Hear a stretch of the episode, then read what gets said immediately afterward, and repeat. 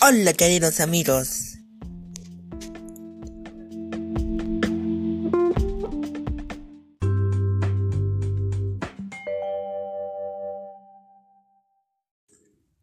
Hola queridos amigos, hoy día les voy a contar el cuento que se llama El león que se hizo el muerto.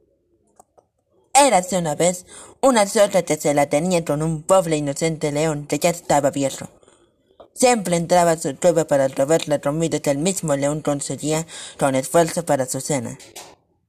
Aunque no la había pillado con las manos en la masa, al león le llegaron rumores de que esa zorra era la ladrona, y ya estaba hasta las narices de quitar atrás y ver que había desaparecido toda la comida que había juntado. Un día pensó que tenía que vengarse de su eterna enemiga y se lo dijo a el reparto. Está claro que algo tengo que hacer. Por culpa de esa zorra ladrona que se roba sin piedras mi comida, me quedo sin beber ni un botero por varios días y no me parece justo. Tiene un morro que se la pisa. Ciertamente esa actitud no se puede tolerar, amigo. Quiero darte una lección, pero es muy ágil y yo ya estoy viejo. ¿Alguna sugerencia? Entonces, al reparto se le ocurrió una idea que a León le pareció brillante. Yo creo que la única forma de hacerlo es haciéndote el muerto.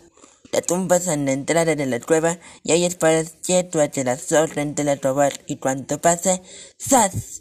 La enganchas por el rabo sacando la zarpa. Es un plan genial, compañero mío.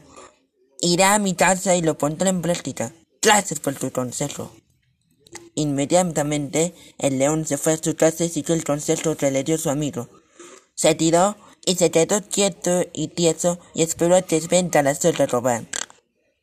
Esperó a que ella pasara a su cueva para engancharle por el rabo. Sin embargo, no pasó como el reparto le dijo.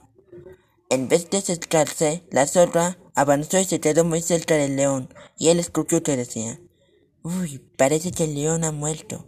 Bueno, estoy insegura de que es real hasta que no se tire porque todos saben qué hacen los leones cuando mueren. La zorra habló bien fuerte para que el león escuchara, y como él era bueno e ingenuo, cayó en su trampa. Se concentró y sin mover de trote alguno, se tiró tres enormes y apestosos peros. La zorra se tapó la nariz y empezó a reírse. ¡Sa, sa, sa, sa, sa! Está claro que sabes tirarte peros como bombas fétidas, amigo mío. Pero lo que todavía está más claro es que tú sí vivo y más coleado que yo. El león se sonrojó y bastante enfadado se levantó de golpe, pero la zorra ya había puesto en pies pólvoros y le gritaba desde lejos. ¡Ay, león! Mucho tienes que hablar para poder coger a una zorrita rápida y ágil como yo. El felino se lo tuvo que admitir. Esa planura era difícil de atrapar y yo no, y no le quedaba otro que perfilar un nuevo plan. Soy viejo, pero no tonto como tú te crees. Algún día te atraparé. León, resignado, entró en la cueva y se puso a pensar y ensayar un nuevo y, y, una nueva y original estrategia para conseguir que las otras trajeran sus flores. ¿Lo logró? ¿Quién sabe? Y colorín colorado, este simpático y divertido cuento se ha acabado.